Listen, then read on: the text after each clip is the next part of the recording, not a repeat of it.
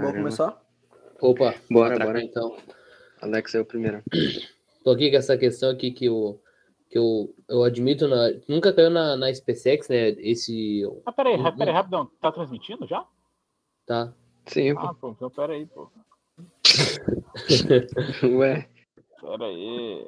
Ia falar besteira, ia sair daí. do- Não, é, não, é que eu é que eu vou abrir aqui no YouTube pra ver como é que tá. Ah, Beleza. Essa, essa questão aqui que eu que nunca caiu na, na SpaceX que envolve um conceito aqui, mas eu resolvi trazer ela. É, é tranquilo, não muda, não muda, não muda nada praticamente na, na parte de conceito de empuxo. Que eu, que eu vou dar uma lida aqui nela para a gente entender. Uma questão que eu estava fazendo da iPhone é, do ano passado. Aí eu achei bem interessante mesmo. Ela não é, é muito difícil, é que às vezes, por exemplo, eu, eu meio que buguei nela assim, porque eu não achei que tinha que ter esse raciocínio, porque eu nunca tinha visto a questão. E agora a gente vai entender aqui, diz assim é, na- parte, na questão 38 aqui, diz que considere um corpo cúbico de lado de 20 centímetros, é, de massa de 20 gramas e uniformemente carregado, é, carregado, né, localizado nas, na- nas proximidades das superfícies terrestres.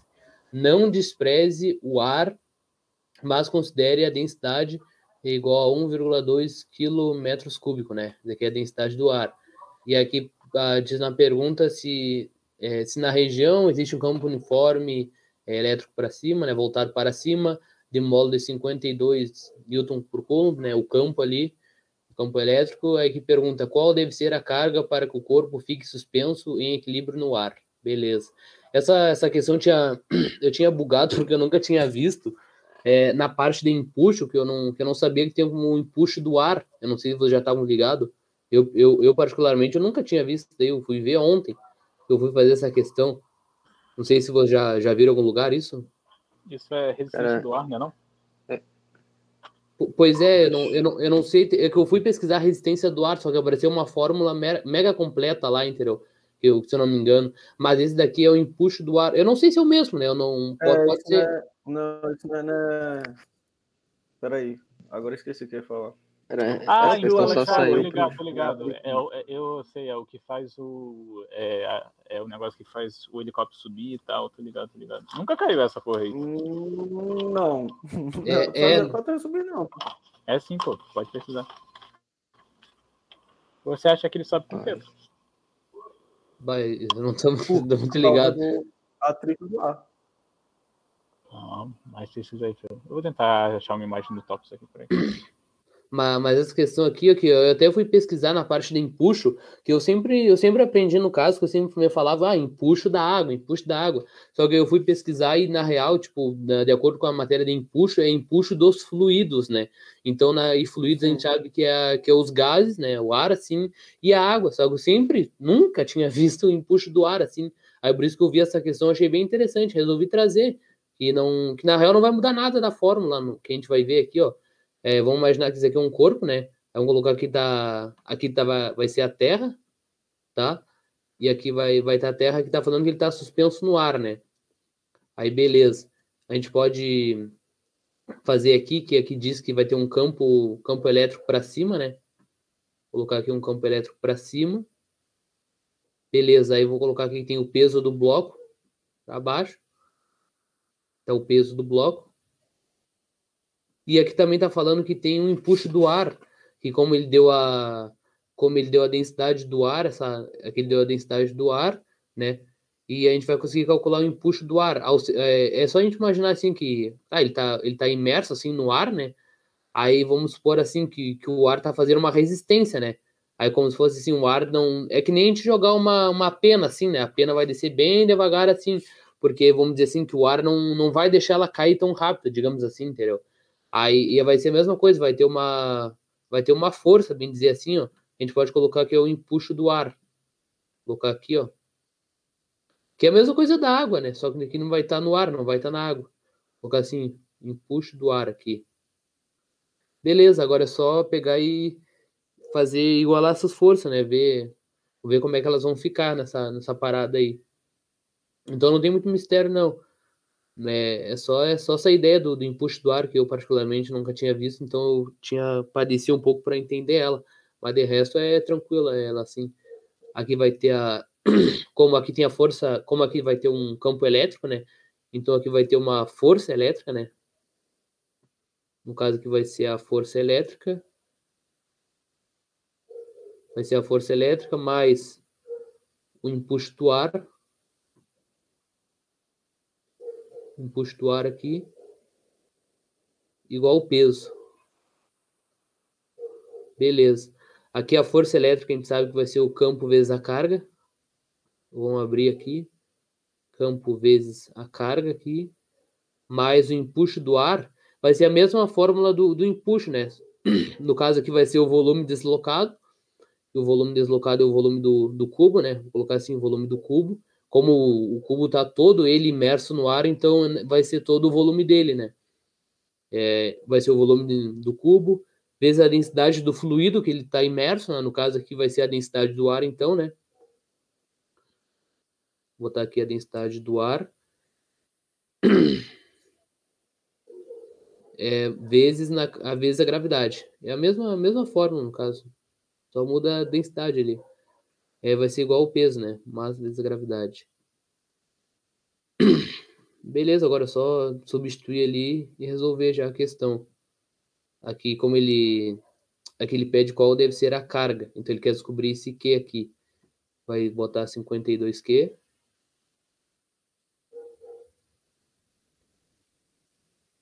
Mais o volume do cubo. Vou colocar que é. Como ele é 20 de aresta, vou colocar 2 vezes 10. Vou colocar aqui na menos 1 aqui, né? Levado ao cubo.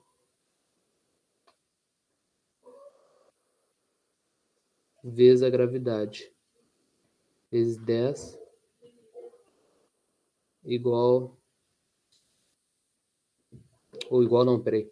Vezes vou colocar ali a, a densidade do ar. Só vou fechar a porta aqui, pessoal, só um pouquinho. Só um pouquinho. Fecha lá aproveitar esse dia ali para ler o comentário do Neri, que ele falou que é porque o ar é considerado um fluido, né? Igual o Alex falou, e falou que isso tem a ver com o funcionamento do avião, aí que é bem interessante. E dá uma boa tarde aí pro Teixeira. Opa, voltei aqui. Só vou treinar de substituir aqui, no caso que vai dar 1,2 ali, né? 1,2 que é a densidade, igual a massa vezes a gravidade. Eu já vou colocar direto aqui por causa do espaço, ali, né? É, deixa eu ver, a massa é 20 gramas vezes 10, vai dar 0,2, né? Se eu não me engano, é 0,2. Aqui, beleza. Beleza, agora é só, agora é só mais cálculo mesmo, né? 52 que aqui mais aqui 4 vai dar 4, 8, né? Vai ser 8 vezes 10 menos 3. 8 vezes 10 a menos 3. É, esse, esse 10 aqui, coisa aqui, vou colocar 12. 12 aqui no caso. Aqui tu corta aqui, né? Vai dar 12. Igual a 0,2. 0,2, beleza. 52Q aqui.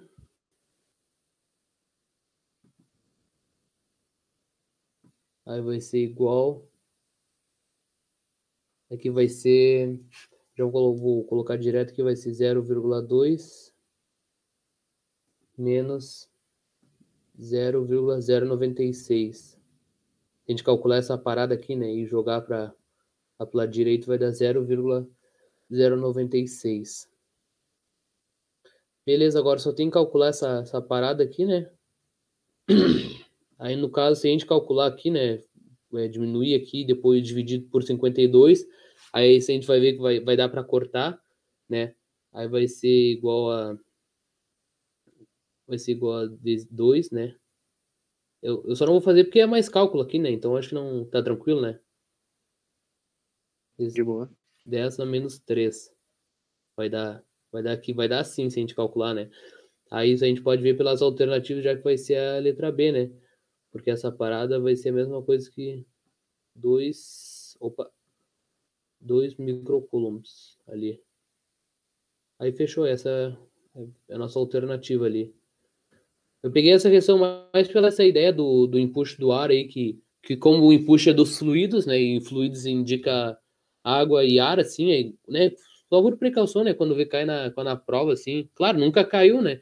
Mas só que é uma coisa simples, assim, não, não, não é do, só, só, muda, né? Os valores ali, só que como eu nunca tinha visto, eu achei que nem tinha essa parada aí. Eu achei que empuxo fosse só da água, nem sabia que tinha esse negócio do ar aí. Mas como empuxo envolve os fluidos, né? Então envolve o ar também. Só, só essa questão mesmo achei interessante aí. Muito bom. Oh, só uma pergunta de português aí. É, em, é fluido ou fluido? É hiato ou de tongo? Depende da região. É, não sei, cara. Ah, aqui eu chamo fluido, mano. Não, não. Não tem o acento no i, não. É não? Hum. É fluido, é fluido. É fluido normal, sem acento. Sem acento? Obrigado. Não, peraí. peraí, fluido. fluido. Ah, não sei não. Eu não vou, eu não vou é, deixar nada certo, não. Não sei não. Ah, tremeu na base. Ah, é os dois na então. Base. Se eu fiquei quietinho, eu não sei também. Vou até pesquisar agora. Caraca, coloquei minha questão na página do Forastiano. O Lucas mandou ali que uh, fluido, né? Ou fluido, enfim, a gente tá em definição ainda, não tem o correto aí. Mas ele falou que essa parada é, por definição, é tudo que escoa e não tem forma própria. É por isso que entraria o ar e a água, né? E os líquidos. Na verdade, os líquidos e os gases, no caso. Isso. Show de bola. Eu vou fazer a questão aqui na página 3, que ela é bem, bem interessante também, de escada, e é meio longuinha, daí eu vou mandar aqui. Você disse escada? é. Tem, Tô ficando algum... bom nisso aí, tá? Aí sim, pô. É, mas beleza. A questão fala que uma haste AB rígida, homogênea, com 4 metros de comprimento e 20 newtons de peso, encontra-se apoiado no ponto C de uma parede vertical, de altura 1,5 a 3 metros, formando um ângulo de 30 graus com ela, conforme representado nos desenhos abaixo. Para evitar o escorregamento da haste, um cabo horizontal ideal encontra-se fixo à extremidade da barra no ponto B e a outra extremidade do cabo fixa a parede vertical. Desprezando-se todas as forças de atrito é, e considerando que a haste encontra-se em equilíbrio estático, a força de tração no cabo é igual a... Aí que eu fiz foi pegar e pegar uma imagem um pouco menor, que daí eu consigo, é, uma imagem cortada, melhor dizendo, eu consigo ampliar aqui a imagem. Eu só vou anotar aqui que ele falou que ela tem 4 metros de comprimento e falou que o peso é de 10 newtons. Aí como a gravidade vale 10, ele não, não falou, né, da gravidade, mas se tu considerar a gravidade como 10 vai dar certo. É porque eu prefiro trabalhar com a massa, mas vai, na verdade vai ser a mesma coisa se trabalhar depois com o peso. Aí, opa, não é 10 não, foi mal, é 20. É 20 newtons, aí a massa dele seria é, 2, 2 quilogramas se a gravidade for 10, né? Mas não, não vai alterar nada, só por, sei lá, toque meu, né? Que eu prefiro trabalhar com a massa, mas enfim. É, vou diminuir aqui e aumentar outra imagem. Deixa eu diminuir aqui. Aí beleza, primeira coisa que a gente vai fazer é trabalhar com, com, as, com as forças, né? Trabalhar para encontrar as forças. Aí, beleza. Aqui, de cara, a gente já pode encontrar uma normal, né? Que ela vai estar tá aqui, fazendo 90 graus com a haste. Aí tem que tomar cuidado que não é aquele estilo de escada assim, ó. Que a escada, ela termina junto com a parede, né? Tem escadas que eles colocam assim, alguns exercícios de escada. Aí a normal, ela vai estar tá assim, ó. Ela vai estar tá paralela ela vai estar paralela com a horizontal, né? Então a normal vai estar assim. Nesse caso não, porque ela, a escada ela está passando da parede, né? Então ela vai ter a normal em relação a esse ponto C que tem ali. Por isso que a normal vai fazer 90 graus com a escada. Então beleza, aqui a gente vai ter uma determinada normal aqui, chamar de N. Aqui a gente vai ter uma normal também, aqui para cima. Vou chamar de N2. É, e para cá a gente vai ter a tração do cabo, que eu vou fazer aqui embaixo, só para ficar mais visível mas ela está atuando aqui na barra, no caso, né? Que é a tração T. E, e aqui, no meio da haste, a gente vai ter o peso dele, que vai estar tá aqui, né?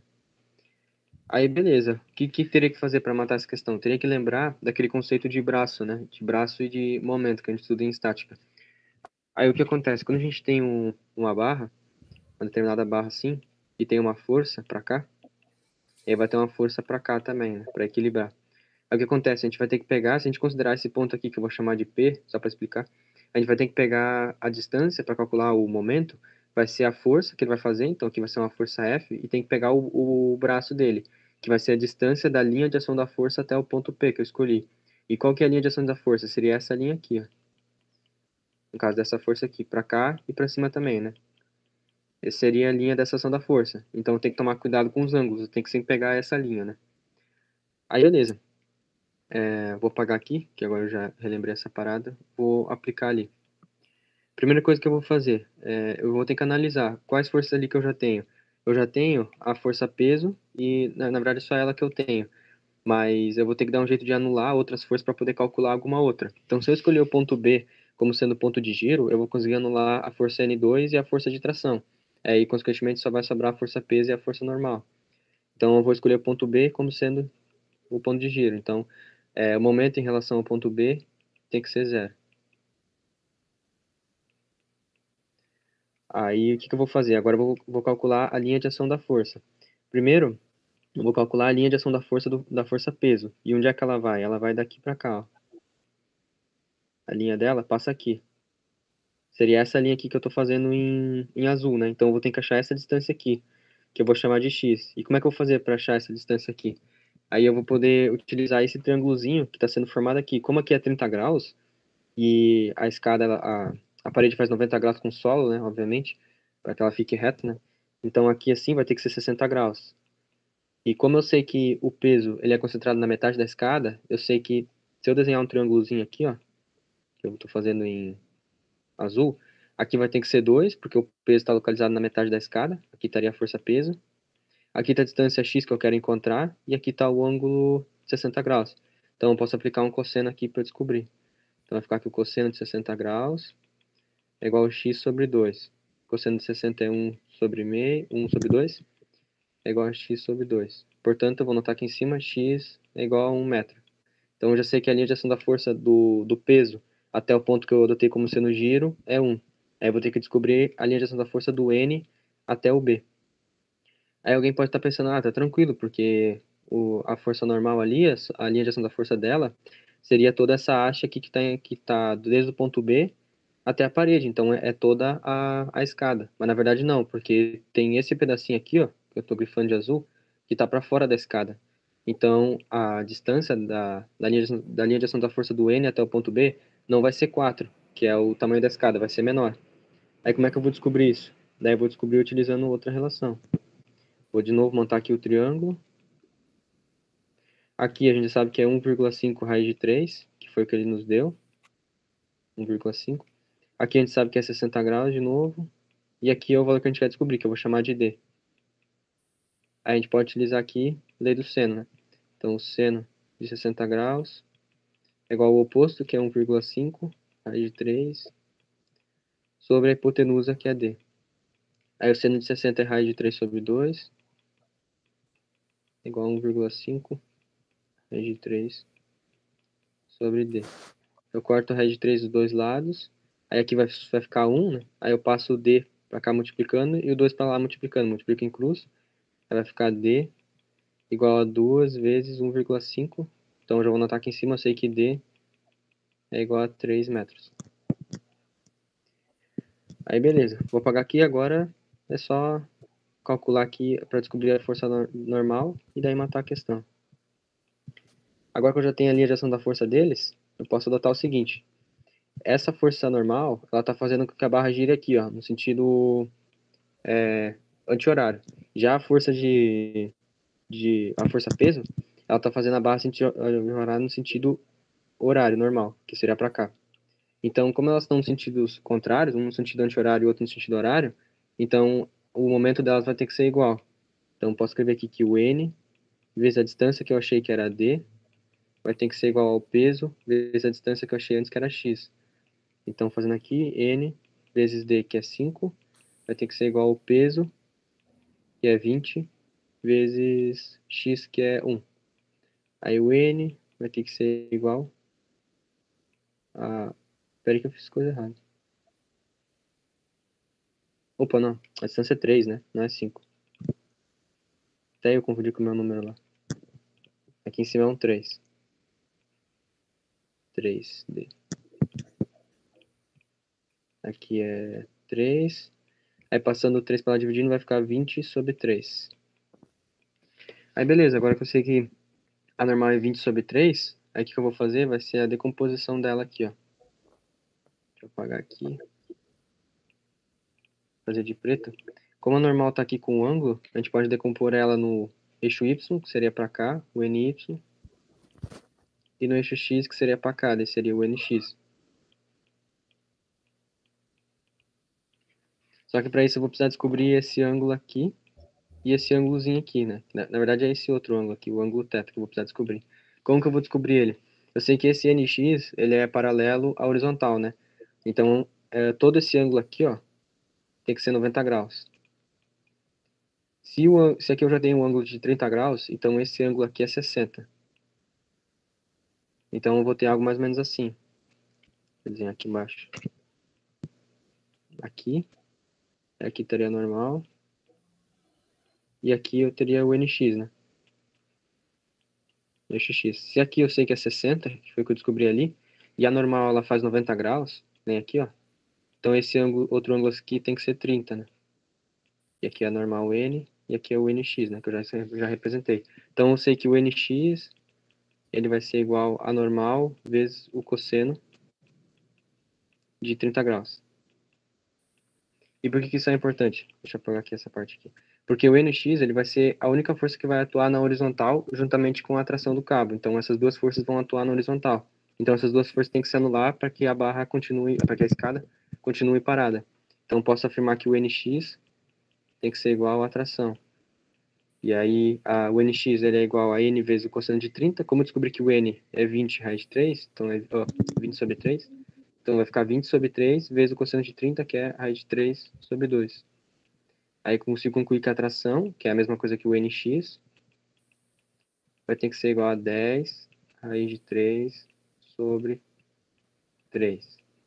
Aí deixa eu apagar aqui e puxar a questão de novo. E isso a gente vai ter em uma das alternativas.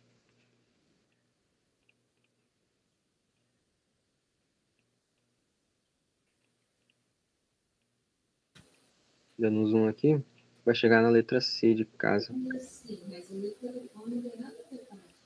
Não, você pode ligar. E aí fechou. Bom demais, detalhadíssimo, perfeito, claro, bom tom, objetivo. Que isso. Ah, o comando não tem como. É, eu, eu tentei explicar mais devagar, porque eu ficava muito bugado antes de aprender direitinho. Ah, rapaz, depois dessa explicação, agora só vou fazer questão de escada. Mano. Só de escada agora, né? Fala tu. Só de escada. O Lucas perguntou: tem como explicar por que a normal não atua perpendicularmente, por favor? É lá no ponto mais alto, Edson. Por que, que ela fica. Por que, que a normal ela não fica perpendicular à parede e, e ela fica para cima? Ele quer saber. Ah, tá. É porque Tipo assim, se tem uma escada eh, que ela termina junto com a parede, tipo assim, ó. Aí quando ela vai terminar junto com a parede, tu vai levar em consideração esse ponto aqui, que seria tipo o ponto da parede, né? Aí é como se a escada estivesse empurrando a parede, assim. Tipo, tem a parede aqui, aí quando tu vai colocar a escada, é como... Opa, linha não ficou reta não. Peraí. Como se a escada ela estivesse uh, empurrando a parede assim, nesse sentido, né? Aí se a, se a escada tá empurrando a parede para a direita, a parede vai empurrar a escada para a esquerda. Então, vai surgir uma força normal assim, que ela vai ser perpendicular a, ao solo. Agora, se, se a escada varar, que for, varar a parede, vamos dizer assim, entre aspas, né? tipo, ela passar a parede, como é nesse caso aqui, aí tu vai considerar o ponto, é, esse ponto, vai considerar que esse ponto C, a escada está empurrando a parede nesse sentido aqui, ó. Deixa eu apagar aqui. Vai considerar que a, que a escada está empurrando a parede nesse sentido, para cá, assim, ó. Como se fosse na diagonal. Aí, consequentemente, a parede vai empurrar ela de volta para cá. Ó. Aí a normal vai ser assim. E não vai ser perpendicular ao solo, né? Que seria assim. Aí eu não sei se, se deu para entender. Fala aí, Lucas. Eu acho que essa ideia é legal de pensar como que a escada tá empurrando ali. Se ela tá na quina, aí você já imagina a força como que vai vir, né? Como o Edson falou. Sim. Ah, ele entendeu. Ah, tamo junto aí, valeu. E é isso. Não tem dúvida, vou passar pro cabo. hein? Essa eu só fiz na prova, hein? Quer dizer, as questões que eu trouxe eu só fiz na prova. Mas vai dar bom. Eu já, eu acho que eu já fiz umas duas vezes essa. Eu tinha feito antes e depois fiz na prova. Vamos lá. Aqui nós temos. Já tá na página já? Aham, tranquilo. Beleza. É, Eu vou ler aqui. Tem que ler, né? É, Na verdade, não tem que ler. Não, tem que ler mesmo. Tem- Às vezes a gente quer economizar caminho, mas tem que ler. Um bloco A de massa 100 kg sobe em movimento retilíneo uniforme, um plano inclinado é, que forma um ângulo de 37 graus com a superfície horizontal. O bloco é puxado por um sistema de roldanas é, móveis e cordas todos ideais e coplanares. O sistema mantém as cordas paralelas ao plano inclinado, enquanto é aplicada uma força de intensidade F na extremidade livre de cada corda, conforme desenho abaixo. Todas as cordas possuem em uma de suas extremidades fixadas no poste que permanece imóvel quando as cordas são tracionadas. Sabem que o coeficiente de atrito dinâmico entre o bloco A e o plano inclinado é de 0,5. É, a intensidade da força F é. Ele fala logo no começo ali que ele está em movimento retilíneo uniforme, ou seja, se ele está em MRU, movimento retilíneo uniforme, é, o somatório das forças aqui tem que ser nulo, né? Porque se, te- se não for nulo, vai ter aceleração. É, MRU, aceleração é zero, então o somatório das forças vai ser zero. Ou seja, isso aqui é, é- a gente falando aqui no eixo X aqui, que ele está meio deitado aqui, ó, nesse eixo aqui X, ou seja, o que tiver aqui para baixo vai ser igual o que tiver para cima, porque o somatório vai dar zero. É, Aí aqui, pensando aqui no bloco mesmo, a gente tem uma tração, né? Que ele está amarrado por uma corda ali. E essa força de tração aqui, que puxando para cima também, ela vai ser igual às forças que estiver puxando para baixo. É, eu vou analisar por aqui e depois a gente faz alguma coisa com as roldanas. É, primeira força que eu vou ver aqui é o peso. É, o peso aqui, se a gente for pensar nele assim, ó, para baixo, vai ser o quê? Vai ser a massa vezes a gravidade, né? A gravidade, ele falou que é 10, então vai ser o quê? 1000. Então, o peso vai ser igual a 1000. Porém, a gente está analisando o quê? No eixo X. E tem até um bizu que o grande sapo, é, o Eric Yamasaki sempre fala, é, independente aqui, quando você vê uma rampa e você for decompor as forças, você pensa assim, ó, é, o bloco, se eu soltar o bloco ali, ele vai descer, né? Ele vai ficar o quê? Descendo. Então, se ele, se, se numa rampa é, as coisas vão o quê? Descer, vão estar descendo, nesse caso ele vai estar subindo, mas você pensa rampa, se está descendo, aí ele fala assim, ó, então vai estar P seno, peraí, ou seja, no eixo X vai ser P vezes o seno. Descendo, P seno. Pode, pode ser um bizu ruim? Pode. Mas talvez você lembre e salve uma questão. Então, se está descendo, ele está P seno. Então, para decompor no eixo X, vai ser o quê? O peso vezes o seno. O seno ele dá aqui, cadê o seno? O seno desse ângulo vai ser o quê? 0,6. É, então, o peso, um peso em X o peso em x vai ser igual mil, que é o peso vezes o seno do ângulo. É mil vezes 0,6 vai dar 600, né? Ou seja, a gente já sabe uma força aqui. Essa força aqui, ó, para baixo do peso no eixo X vai ser 600. Pronto. Aí, se eu tivesse desa- desavisado, eu já podia fazer o quê? Ah, então vai ser 600, a tração vai ser 600, eu jogo na fórmula das rodanamóveis e acho o resultado. Aí eu iria errar se eu fizesse isso. Por quê? Porque aqui tem atrito, então a gente tem que considerar esse atrito. E quando ele estiver subindo, o atrito vai, vai fazer uma força, que a gente vai calcular a força de atrito, né? É, a FAT, nesse caso é a dinâmica, o, o atrito dinâmico, que ele vai estar mexendo. Força de atrito dinâmico vai ser igual a normal, porém, a normal aqui, a normal é, é, é o peso decomposto no Y. Ou seja, a normal vai estar aqui, ó. E essa normal, ela vai ser igual ao quê? Vai ser igual ao peso em Y, porque vai ser a, a reação em Y. É, e para a gente decompor Y, a gente já sabe que em X é P seno, que é o que vai usar muitas vezes, e Y vai ser o quê? Vai ser o cosseno.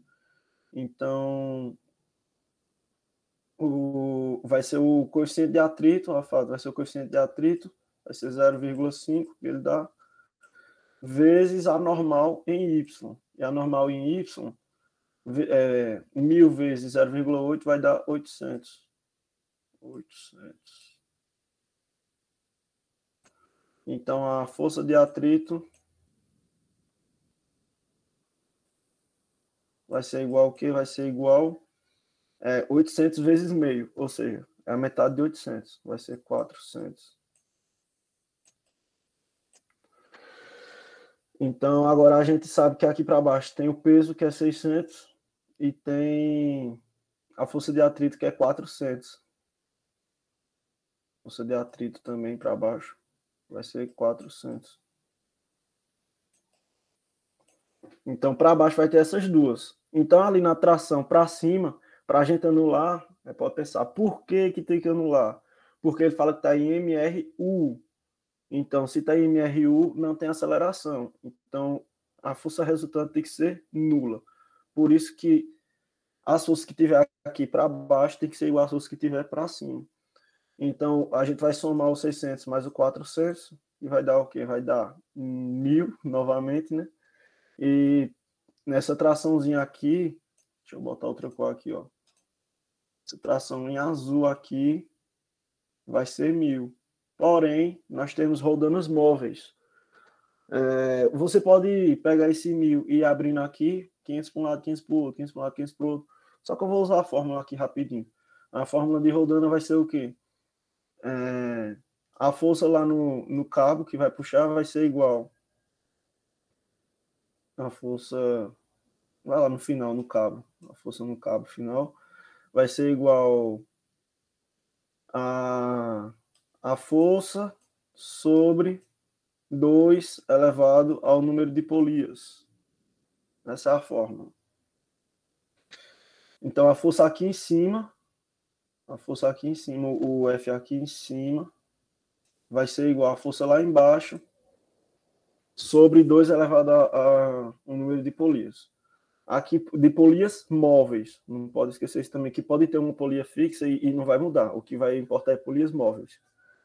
É, nós temos três polias móveis, então a força lá no cabo que ele vai puxar vai ser igual à força lá de, embaixo de tração, que a gente viu que é mil.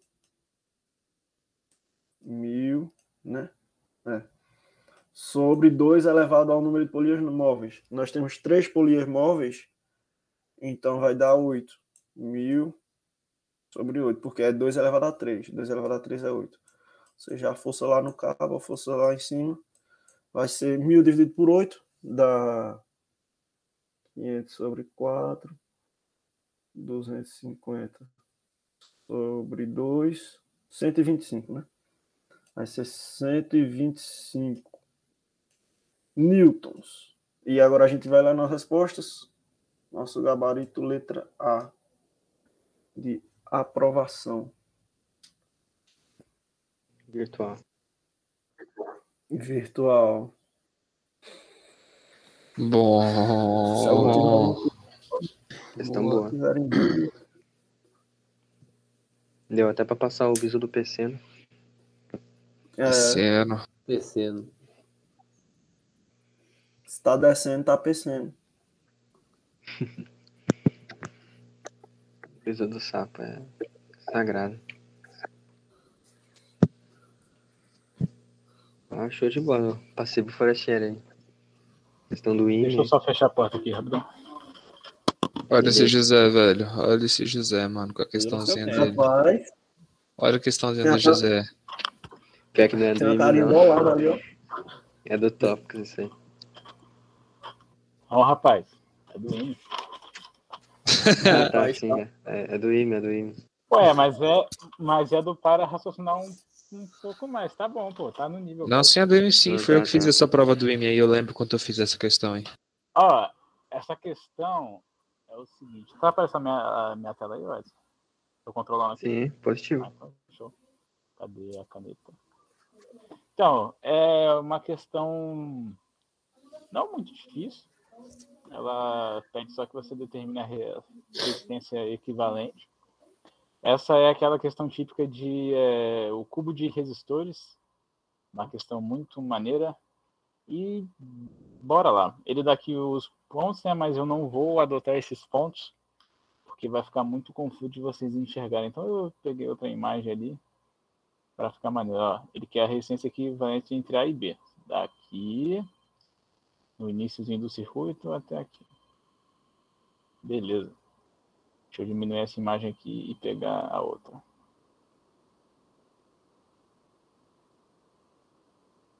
Ó, o que que vocês têm que ter em mente? Cada negocinho desse aqui, cada resistor, ele vale a mesma coisa. R. Beleza. Aí, só para exemplificar, eu vou. É, Caneta, peraí. Uma. Eu vou fazer o seguinte, para não ficar muito só com incógnito. Eu vou supor que aqui tem uma corrente de 6 amperes passando por aqui. Tá aqui, ó, passando por aqui. Beleza. Como que você, como que você pode provar que cada ramificação dessa aqui, ó, que ela vai chegar aqui e vai dividir em três, né? Como que eu posso afirmar que elas vão ter a, a, a mesma corrente para todas essas para todas essas linhas aqui, vamos dizer, né? Para todos esses resistores.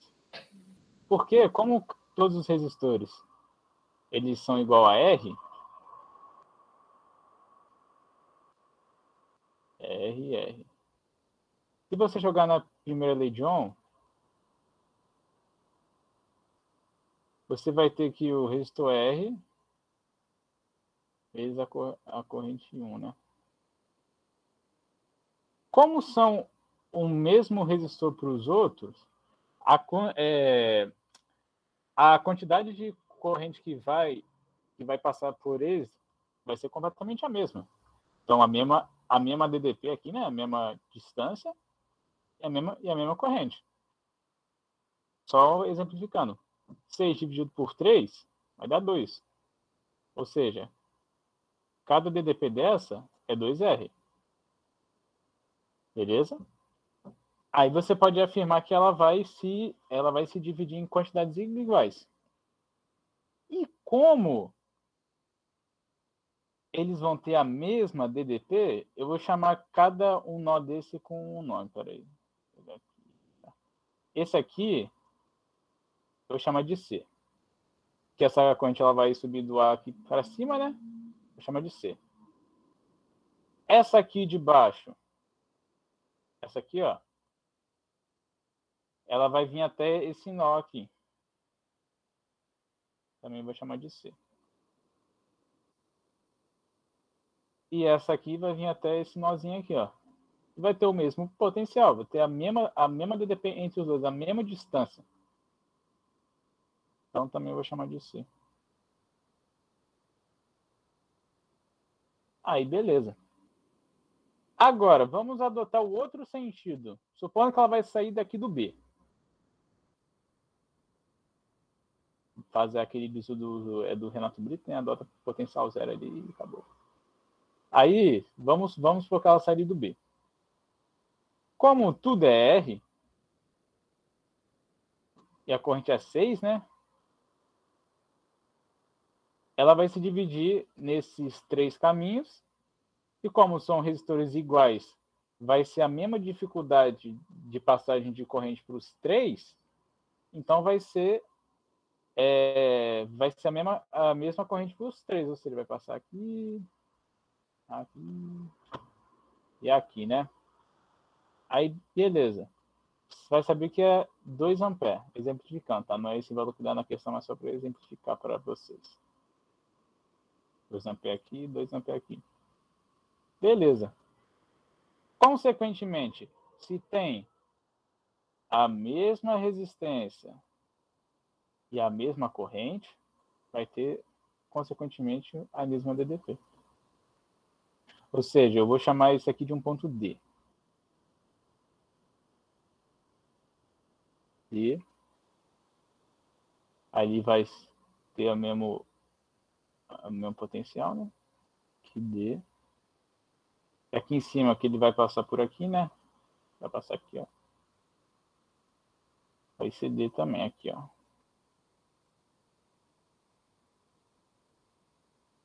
Beleza? Aí agora ficou fácil, que aí você vê que vai estar tudo em paralelo, né? Aí é só resolver. Para ficar mais fácil colocar os, os pontos aqui, né? Ponto A. Aí, beleza. Ponto A entre eles até chegar o C. Até chegar o B, né? Vai ter o C. E depois vai ter o D. E depois o B, né? Que é o o, termi, o final do terminal, né? Beleza. De A a C, são quantos resistores? Vamos contar aqui. Um, dois, três. Três resistores. Ou seja, vai ser um em, em paralelo, tá? Tem o mesmo potencial dois, três. Show! E quantos vai ter de C a D? Vamos contar. Um, dois, três, quatro, cinco. E cadê o outro? Seis. Tem seis resistores ali. Um, dois, três, quatro, cinco, seis. Agora de C a B, o finalzinho, né? Não, é de, não, de D a B, né? Errado. Vai ter um, dois, três.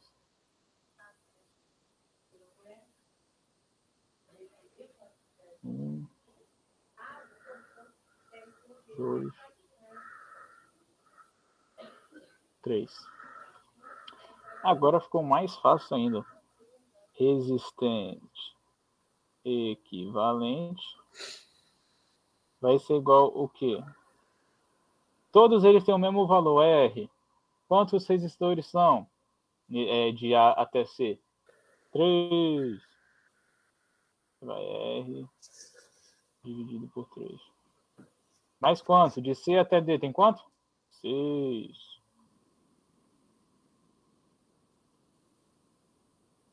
Mais. De D até B tem quanto? 3. Esse R dividido por 3. implica aqui resistência equivalente. Fazendo a matemática básica ali, que eu sei que todos vocês sabem fazer. Não está previsto no edital, mas eu sei que vocês sabem fazer. Vai ser que vai dar 5 sobre 6 a resistência equivalente do nosso grande cubo de resistores. É o gurizão. bom. O pai tá on fire, que isso. Ó, vocês verem que essa, que essa questão não é muito difícil.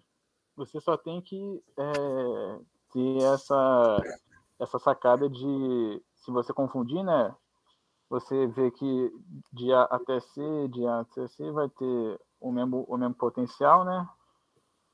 E redesenhar o cubo, porque eu acho meramente impossível você analisar só, só pelo cubo, assim, né? Fazendo direto. É. Aí eu acho Ó, melhor além da- desenhar. O, o Brabo apareceu no YouTube, o Brabo.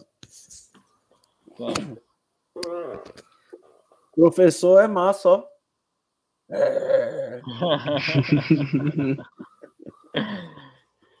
Muito boa a questão. Vocês gostaram?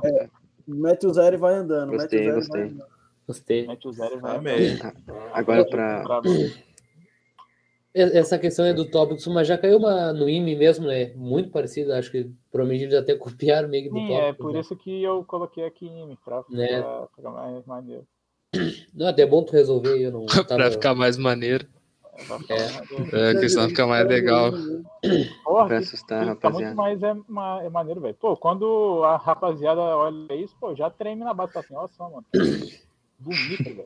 A única, a única coisa que eu não gostei foi do teu desenho dos resistores, mano. De resto, bela explicação. Ah, mano.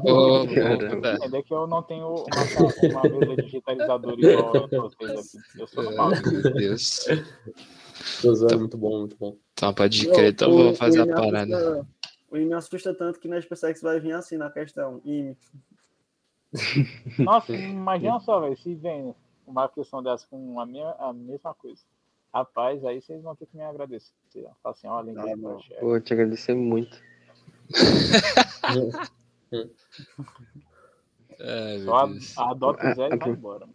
Aproveitar a vibe aí, o, o Henrique vai lançar um zero volt aí pra nós. Vou- Não, vou lançar um zero volt o aqui. zero e. Vou lançar o Ó. zero volt, então. Aqui, ó, já começa com o desenho abaixo representando um círculo elétrico, tá ligado? Circuitozão elétrico, composto por gerador, receptor, condutor e um voltímetro V, tá ligado? Todos ideais e resistores ônicos. O valor da diferença de potencial da DDP entre os pontos F e G do circuito, medida pelo voltímetro, é igual a. Vamos ver aqui.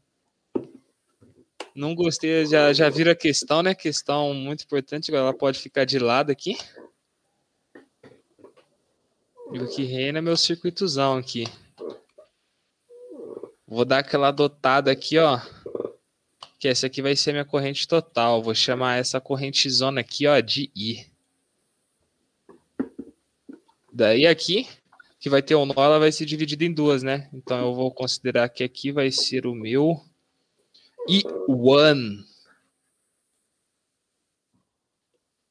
E eu vou considerar que subindo aqui vai ser o meu I2. Vou considerar essas correntes aqui. Então aqui, subindo a parada aqui, subindo o morro aqui vai ser... Vai ser I1 também, legal. Aí depois ele vai somar as duas de novo, aí da descida do morro aqui. É aí, ó. Ó que correntes lindas. Agora, vamos aplicar uma segunda leizinha de Kirchhoff marota aqui, ó. Ó que dá para fazer legal. Vou fazer das três malhas, vou fazer das duas internas e a externa para você usar a que você quiser. Se você tentou fazer exercício com alguma dessas malhas, eu vou fazer as três possíveis aqui, né? Eu vou adotar todas nesse sentido aqui, ó. Eu vou ver nessa rotação aqui do sentido anti-horário. Agora vamos começar por essa malhazinha interna aqui. Bem, aqui a gente tem o, o negócio vai de menor potencial para o maior potencial, então eu começo com 8 volts. Logo em seguida, aqui, como eu estou a favor da corrente aqui, vai ser o mais aqui ou menos, então aqui eu tenho uma queda de potencial, então é menos RI. No caso aqui são 2 ohms e a corrente que passa aqui é I, então aqui é 2I. Agora a gente sobe o de cima, como aqui também a favor da corrente. Vai do mais para o menos aqui, então vai ter uma queda de potencial também. Aqui é o I2, onde vale 4 ohms, então aqui vai ser o menos 4 e 2.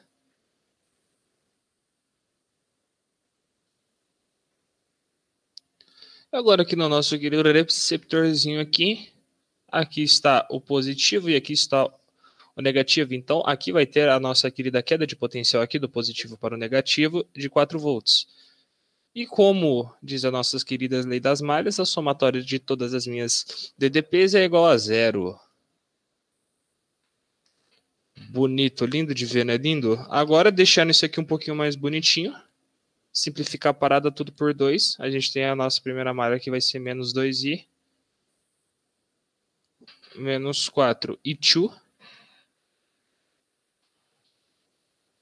Igual a 4 volt.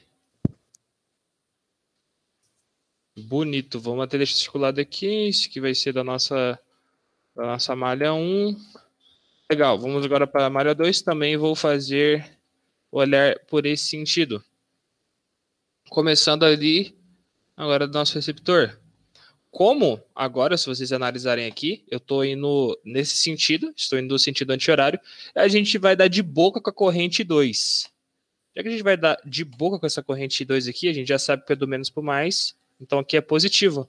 E olhando aqui também, que eu olhei um pouco adiantado, primeiro a gente tem um receptor, do menos para mais, então aqui a gente também tem uma, um acréscimo de potencial. Então colocamos o nosso mais 4 volts. 4 volts. Ali, como eu já falei, vai do menos para mais. Aqui nós temos o nosso, nosso acréscimo de potencial, que é mais 4 e 2.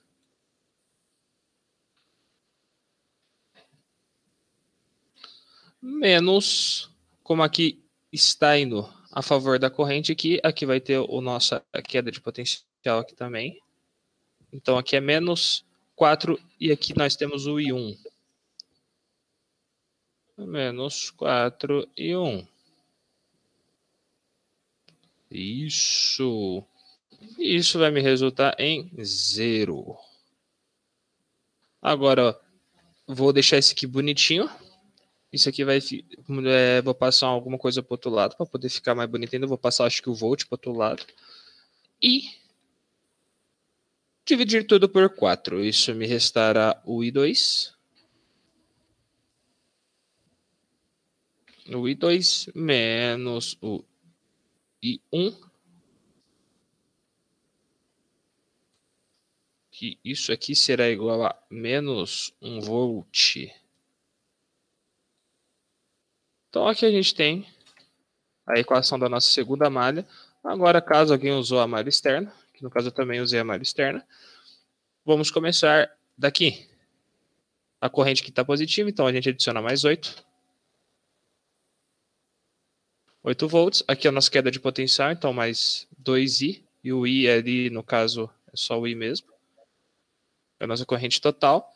Depois o próximo vai ser esse aqui, esse aqui está a favor da corrente também, então tem outra queda de potencial. Então ele é menos 4 e 1.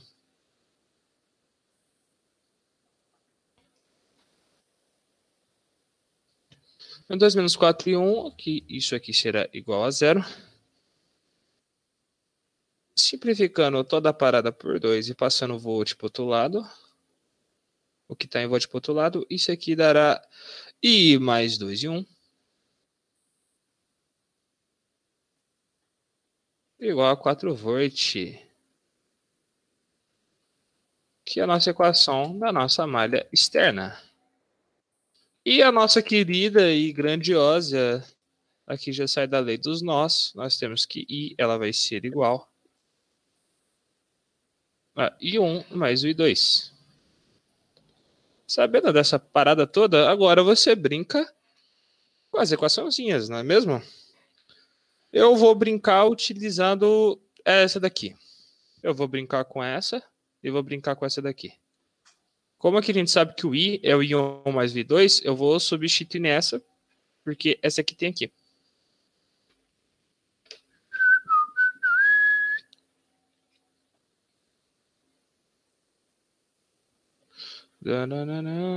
Cadê a minha caneta? Aqui. Perfeito. I eu vou substituir por i1 mais I2 mais 2 e 1. que é igual a 4 volt. Então temos que 3 e 1 mais e 2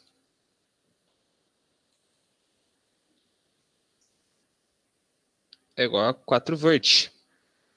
Perfeito. Agora a gente olha essa querida equação aqui, a gente vê que a gente está mexendo com i e está mexendo com o i2. E nós temos a nossa querida aqui em cima, que também está mexendo com. Opa, perdão, é o i1 ali, eu esqueci do 1zinho aqui. Com o i1 e o i2, e essa daqui também está mexendo com o i1 com o i2. Então eu vou somar essas duas aqui. Ou subtrair? Vamos ver, vamos fazer o sisteminha. Esse 3 e 1 mais e 2 igual a 4 volts. Embaixo deixarei ali, vou deixar aqui um embaixo do outro para ficar mais bonito.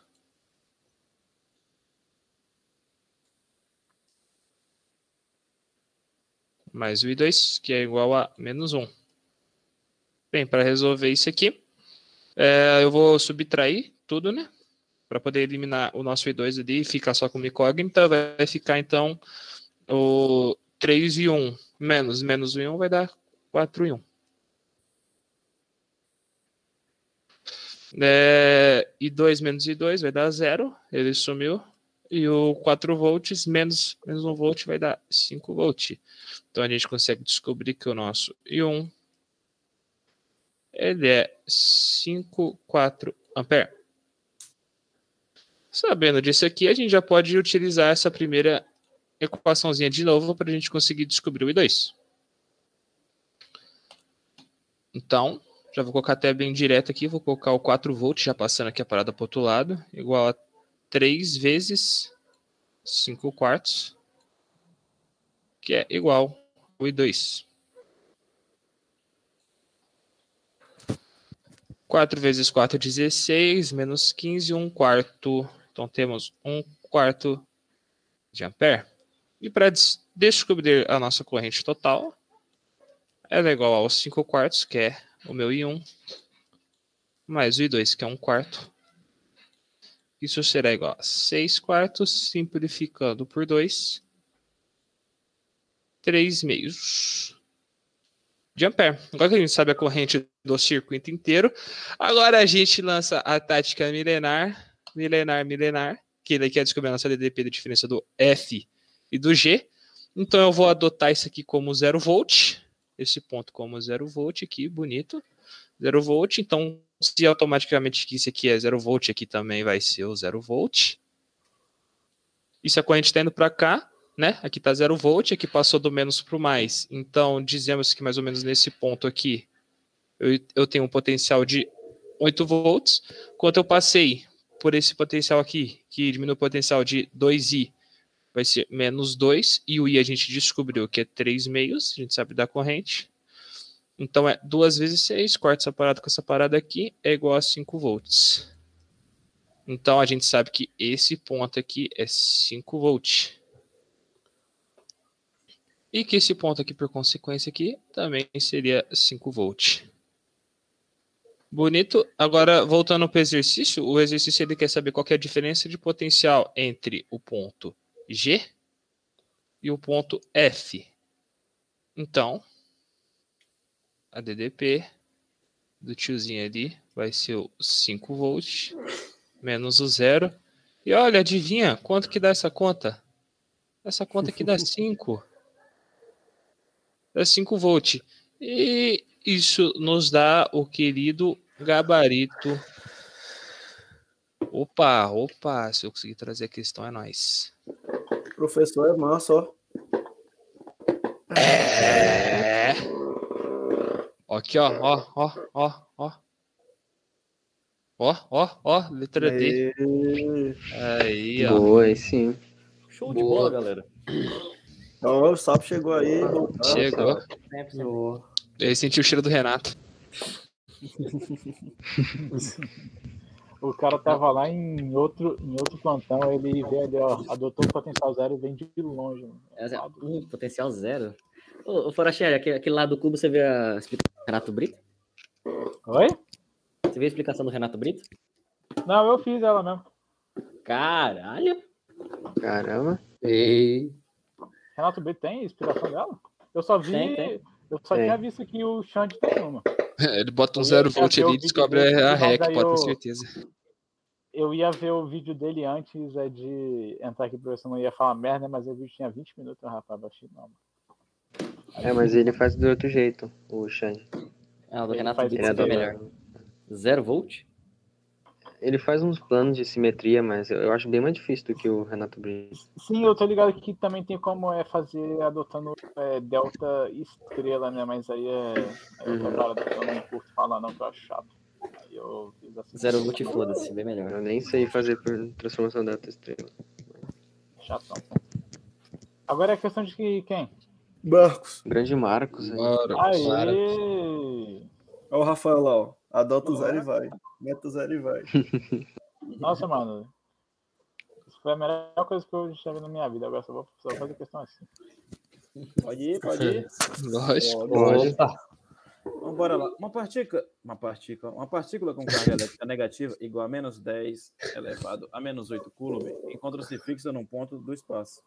Uma segunda partícula de massa igual a 0,1 gramas e carga elétrica positiva igual a mais 10 a menos 8 coulombs descreve um movimento circular uniforme de raio 10 centímetros em torno da primeira partícula. Considerando que elas estejam iso- isoladas no vácuo e desprezando todas as interações gravitacionais, o módulo da velocidade linear da partícula positiva em torno da partícula negativa é igual a. Bom, primeiro aqui eu já vou logo desenhar, né? Para ter só uma noção do que, que ele quer dizer aqui. Primeiro ele vai dizer que vai ter uma partícula negativa. Vou colocar aqui de vermelhinho de negativo aqui, som de negativo. E vai ter uma partícula positiva que vai estar descrevendo o movimento físico, que é um círculo. O movimento circular em torno dessa partícula, né? Vai ter uma partícula positiva que vai estar descrevendo o movimento circular. Bom, o que a gente já pode considerar, sabendo que são partículas de sinais opostos, né? Vai ter justamente aqui uma força elétrica de atração entre elas. Vou chamar aqui de fel, né? Vai ter essa força elétrica que vai estar prendendo as duas partículas. Então, então ele vai estar dizendo que vai estar movimento circular e ele quer saber a velocidade linear, né? No caso aqui, considerando que ela vai estar nesse sentido aqui, ó. Vai estar girando aqui, ele vai querer essa velocidade tangencial, né? Bom, para isso, como ele disse que é um movimento circular uniforme e está dizendo que não é para expressar todas as interações gravitacionais, então a gente não vai usar força peso nem nada. Sabendo disso, a gente sabe que só tem a força elétrica atuando nesse corpo. Como é movimento circular, consequentemente também vai ter uma força resultante centrípeta, né, que vai estar apontando para o centro da, do movimento. Mas nesse caso, justo a força resultante centrípeta vai ser igual à força elétrica. Então, vou colocar aqui, ó. Força centrípeta vai ser igual à força elétrica. Bom, basicamente era só saber disso e agora é só aplicar a fórmula, né? Força centrípeta. Colocando aqui a fórmula vai ser a massa vezes a velocidade ao quadrado dividido pelo raio. E a força elétrica vai ser a constante eletrostática do vácuo vezes o módulo das cargas, né? Dos dois corpos, aqui eu chamo de Q1 só de forma aleatória. Q2. Tudo isso dividido pela distância ao quadrado. Bom, primeiro aqui, substituindo agora, né? A massa do corpo ele vai ser o próprio 0,1 gramas ali, só que a gente tem que estar, tem que estar em quilos, né? Aqui 0,1 vezes 10 a menos 3. Vezes a velocidade ao quadrado, dividido pelo raio. O raio ele deu em centímetros, a gente tem que colocar em, em metros, né? 10 centímetros é a mesma coisa que 10 a menos 1 metro. No caso, 0,1 metro, né? Vai ser a mesma coisa que 10 a menos 1 metro. Tudo isso vai ser. O Alex igual- tá tá na, deve estar na correria ali. Qualquer coisa tu multa ali o, o Edson. Ah, sim. Ah, a cadeira tá chorando dele. Tô só ouvindo. Ué, doido. Continuando aqui, o K ali, né? Vai ser a constante eletrostática do vácuo, que a questão deu. No caso, vai ser 9 vezes 10 elevado a 9. Esse é o módulo das cargas, né? Se tem um módulo, então o sinal das cargas não vai influenciar. Então já vou colocar só direto. Primeira carga, ele disse que a a negativa vai ser 10 a menos 8. Vai estar dentro do módulo, vai ser o negativo. Então já vou colocar direto aqui, sem um sinal, né? Vezes a- o módulo da carga positiva, que é 10 a menos 8 também. Então, 10 a menos 8. Tudo isso dividido pela distância ao quadrado. A distância vai ser justamente o raio dessa, desse movimento circular, né? Aqui que ele deu de 10 centímetros. Ou seja, já escrevi ali que o 10 centímetros é uma coisa que 10 a menos 1, né? Então, vai ser 10 a menos 1 metros elevado ao quadrado. A partir daqui, agora é só trabalhar as potências e partir para o braço. Fazendo aqui o 0,1 vezes 10 a menos 3, eu posso reescrever sendo a mesma coisa que aqui, ó. Vai ser 1 passando uma vírgula para passando uma vírgula, né? vai ser 1 vezes 10 a menos 4. Fazendo aí, 10 a menos 4 dividido para 10 a menos 1, vai, vai ficar 10 a menos 3, vezes a velocidade ao quadrado. Tudo isso vai ser igual a 9 vezes 10 a nona, vezes, soma esses dois expoentes aqui, vai ficar 10 a menos 8 com 10 a, com menos 8 com menos 8 vai ficar menos 16. Tudo isso vira para 10 a menos 1 ao quadrado, multiplica os expoentes, fica 10 a menos 2. Passando aqui para o lado. Isso a gente vai ter aqui que 10. Oxi, o negócio não está arriscando. 10 a menos 3 vezes a velocidade ao quadrado é igual a 9 vezes 10. Esse, esse menos aqui, ele vai, quando for passar, ele vai passar trocando sinal, né, para cima. Se eu for passar esse expoente que está no denominador para cima, ele passa com sinal trocado, né? Então aqui vai ficar 9 vezes 10 a nona, vezes 10 ao quadrado, vezes 10 a menos 16. E 10 a menos 3, vezes a velocidade ao quadrado, é igual a 9 vezes. Fazendo a soma já ali a soma, subtração entre os aqueles expoentes, vou chegar que vai ser igual aqui e tal. 9 vezes 10 a menos 5. Agora, só passar 10 a menos 3 dividindo, vai ficar aqui v quadrado. Vai ser igual a 9 vezes 10 a menos 5. Como vai passar dividindo, eu vou, escrever de outra forma 10 a menos 3, como se fosse multiplicando já, né? Só que como eu vou passar, vou passar invertido, vai acontecer a mesma coisa que aconteceu nesse denominador. Ele vai passar com, com expoente com sinal trocado, né? Já que vai ficar 10 a terceira. Com isso, então, vai ficar aqui v quadrado é igual a 9 vezes 10 a menos 2. Fazendo a raiz aqui. Raiz de 9 vezes 10 a menos 2. Vai ter que a velocidade vai ser igual. A raiz de 9 é 3. E a raiz de 10 a menos 2 vai cortar o expoente, ele vai simplificar, né? Vai ficar 10 a menos 1. Isso a gente já chega que a velocidade vai ser igual a 0,3 0,3 metros por segundo. Ou seja, vai ser a letra A. É porque ele pediu. E é isso. Rapaz. Boa. Boa. Boa, então boa. Show.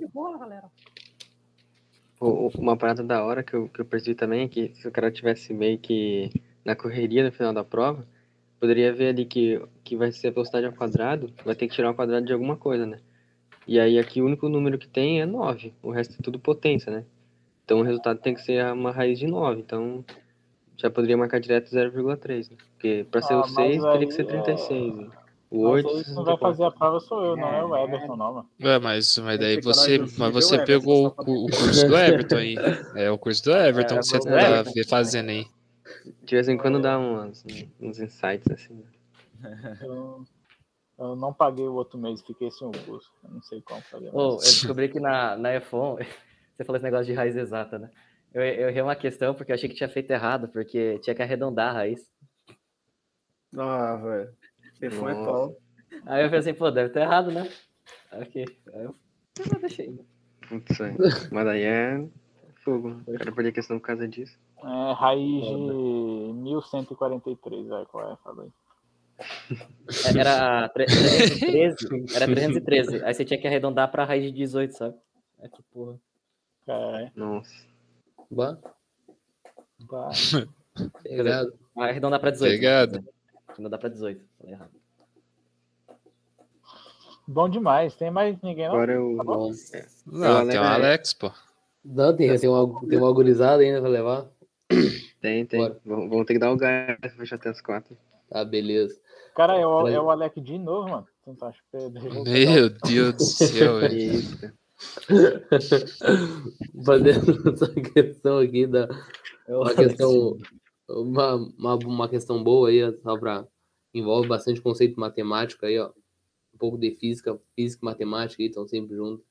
Diz assim: é, considere um hexágono regular, tá? Beleza? De lado R, é, com partículas carregadas mantidas fixas sobre seus vértices, conforme a figura.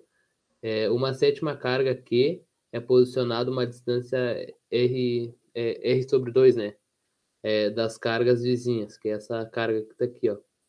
Beleza. Qual deve ser o módulo da carga Q é, para que o campo elétrico no ponto P, no centro do hexágono, seja nulo? Beleza, eu só peguei essa imagem que botei para cá, né? Dei uma ampliada aqui para a gente poder trabalhar aqui com ela. Bom, primeiro a gente tem que a gente tem que analisar tudo em função desse ponto P aqui, né? Aí como tem as cargas e como tem esse ponto, vai estar gerando um campo elétrico, né? Aí o campo elétrico a gente pode ter como a fórmula dele no caso aqui vai ser o Q vai ser a carga, né? Vou colocar aqui, colocar aqui o Q1, que no caso tá as cargas ali, né? Vezes, o, vezes a constante, né? Dividido, pelo, dividido pela distância.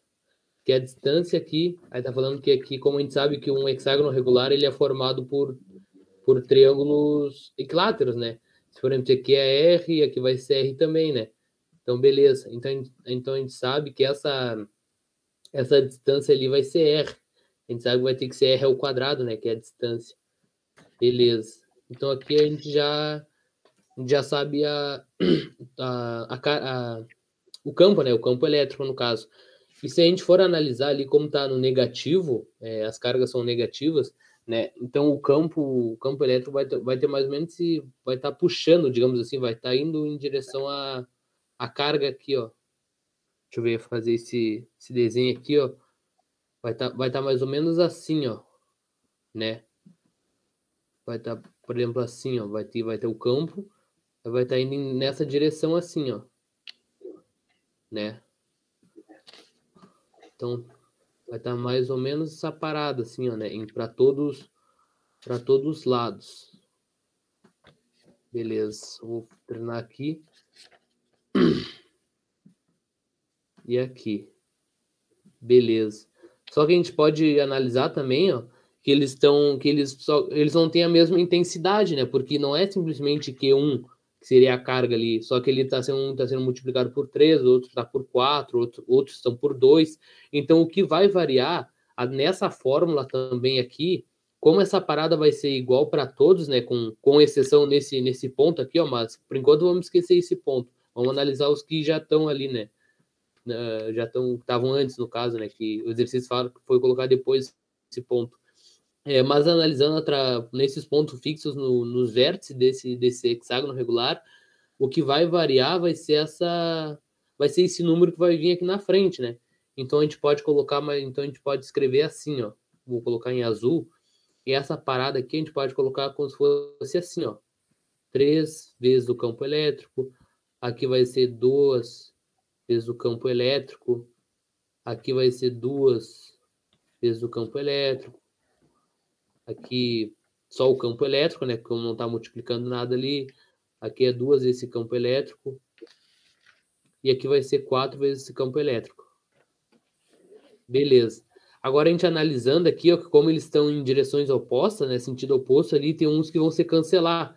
A gente pode analisar, a gente pode olhar através desse, dessa parada aqui, ó e dessa aqui a gente pode ver que eles estão em sentido oposto, né? Mas só eles têm a mesma intensidade. Pode ver que é 2, 2E ali, ó, 2E e 2E, ou seja, é o mesmo, a mesma intensidade de campo elétrico, só que eles estão em sentido oposto. Então a gente pode cancelar aqui, ó, esse vai cancelar com esse aqui. E aí, calculando na resultante, é, vendo os que sobraram ali, ó, vou puxar uma, puxar uma seta para cá, ó, que vai dar, vai, vai dar, a gente vai enxergar, vai ser mais ou menos assim, ó, que vai estar o, o ponto P, né? Aqui, no caso, 3 menos E, aqui, né? 3 menos 1, aqui vai ser 2. Então, aqui vai ser 2 campo elétrico aqui. Beleza. E agora falta esse aqui, ó, 4, aí menos 2, né? Que aí vai ser aqui que vai ser 2, o E também aqui. Beleza. E a gente e também tem, tem essa parada aqui, ó, que agora sim vamos, vamos analisar esse ponto que tá aqui, ó. Que aí no caso a gente pode ver se, se a gente, que eu, eu puxei as linhas que estão meio tortas, mas se a gente conseguir ver, ó, vai estar vai tá bem, vai tá bem no meio do ângulo ali, ó. Aqui, aqui como é o ângulo de 60 graus, né? É, como aqui vai ser o ângulo de 60 graus, se a gente olhar o desenho ali, como tá na metade do hexágono ali, a gente vai ver que esse ponto vai ser bem, vai ser mais ou menos bem aqui, assim, ó, né? Que vai ser esse campo que a gente quer descobrir. Colocar o campo R aqui, vou botar um ER aqui, de campo resultante que tá pedindo aqui, vamos supor. É, não, vou colocar um campo linha aqui, campo linha aqui mesmo, ficar melhor. Tá, beleza. Então a gente sabe que nesses dois, esses dois vetores aqui, né? Desse, desse vetor aqui e esse vetor aqui, vai gerar, vai gerar outro vetor assim, né? Que aí, no caso, esse vetor que eu fiz em vermelho vai ter que ser igual a esse vetor aqui que está em azul, que está nesse outro sentido aqui. Então, beleza. É só a gente. Aqui, no caso, a gente vai aplicar a lei dos, lei dos cossenos, né? E só calcular aqui ligeirinho. É, no caso aqui vai ser. Colocar assim, ó. O re. Colocar dois linhas aqui, ó. Duas linhas aqui. Esse é o quadrado. né? aqui- já colocando é o quadrado mais é, 4 é o quadrado aqui.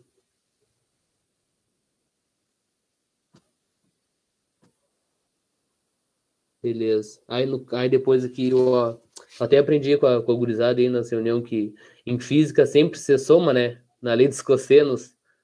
Acho que foi até o, o Eric falou aí que sempre se soma aqui na lei dos cossenos. Eu, eu não sei o porquê, mas aqui no caso da matemática seria um menos, né? Mas aqui a gente vai colocar um mais, como na física. Aqui multiplicando já, vou colocar direto aqui, para poupar tempo aqui também espaço. Vai dar 4 é ao quadrado vezes cosseno de 60 é um meio. Beleza. Agora calculando aqui. Se é dois, duas linhas aqui ao quadrado. Igual. Corta aqui, corta aqui, vai dar 2. Que 8, 10. Deixa eu ver se não fiz cagada aqui. Acho que eu. Ah, aqui tá multiplicando por 10, eu ratei. Aqui tem um 2, né? Que tá multiplicando a lei dos cossenos. Esqueci, eu pulei esse 2. Tem um 2 aqui, né? É, no caso é mais 2, aí vezes 4 vai, daquele, desses dois que vai estar multiplicando. Agora sim vai dar certo. O vento tava fazendo merda aqui. Beleza, já colocando aqui, né? Vai fechar 8. Mais 4 é o quadrado. Beleza. Aqui. Calculando direto aqui. Esse, esse campo elétrico aqui, duas linhas, vai ser igual a E vezes 2 raiz de 3. Só botei direto por causa do tempo. né? Beleza. Beleza. Agora, a gente vai fazer o seguinte. Como a gente sabe que esse esse L é duas linhas aqui, tem que ser igual esse E linha aqui, aí eu só vou igualar. Só vou vou diminuir esse desenho só para pegar espaço aqui. Fazer ele em cima. Pagar aquele ligeirinho só. Não, não é 3 reais de 2, não é 2 reais de 3 mesmo? Oi? É 2 Tá reais certo. de 3? Tá? É, Confundi então. É, é porque eu acho que vai ficar 12 e quadrado. Aí o, o 12 é 4 vezes 3, aí o, o 4 sai da raiz com em forma de Isso. 2. Ah, é. É isso mesmo. Eu inverti aqui.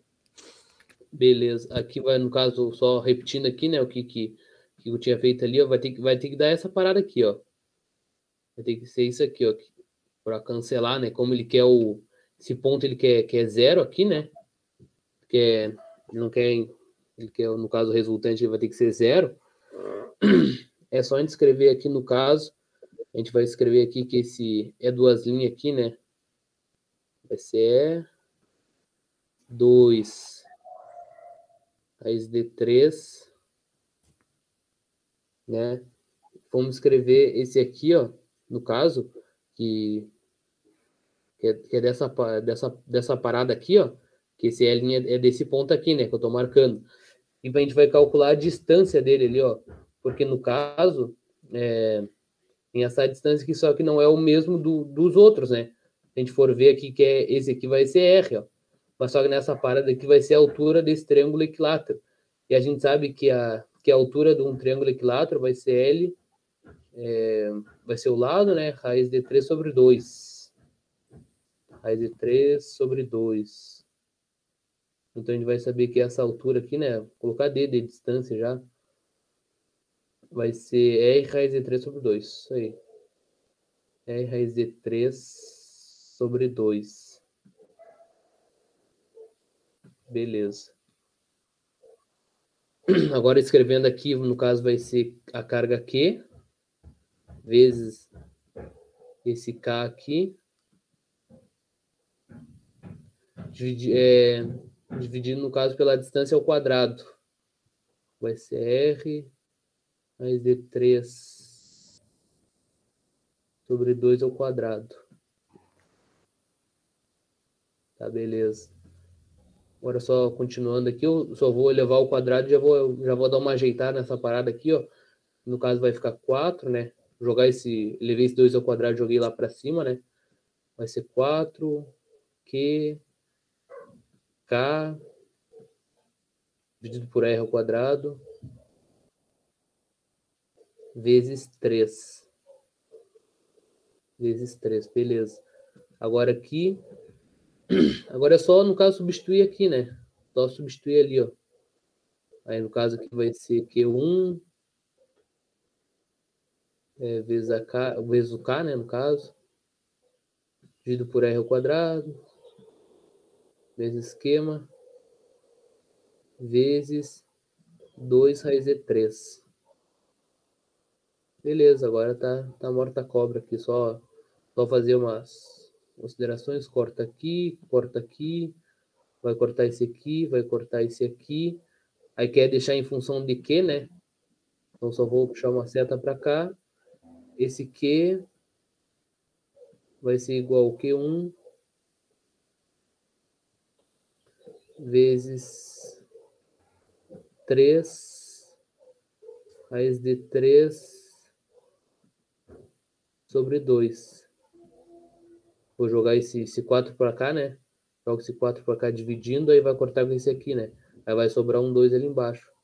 Então esse é o gabarito, resposta é letra D. Se for alguma dúvida aí. Pô, show de bola. Questão muito boa.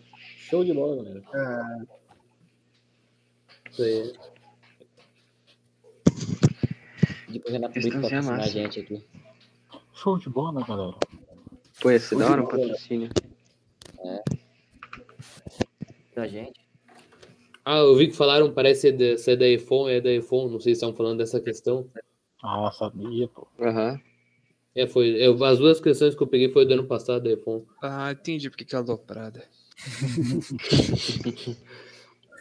É boa. É boa mesmo, Essa- mas caraca, é pegada, hein, mano? É pegada. Não. Fazer isso aí tudo na hora da prova é É complicado. Essa aqui é minha- bem tranquilinha, questão clássica da que caiu no SpaceX 2016. É bem rapidinho também, ó. Durante um experimento, um gás perfeito é comprimido adiabaticamente, sendo realizado sobre ele um trabalho de 800 joules. Em relação ao gás, ao final do processo, podemos afirmar que... Aí, beleza. Quando ele fala que... Eita. Como ele fala que ele é, comprim- ele é comprimido adiabaticamente, né? Se é adiabaticamente, aí significa que a troca de calor dele é zero. E aqui depois ele fala, sendo realizado sobre ele, essa parte é importante, sobre ele um trabalho de 800 joules. Isso significa que o trabalho é negativo, porque não é o gás que está realizando o trabalho, né? Então vai ficar menos 800 joules.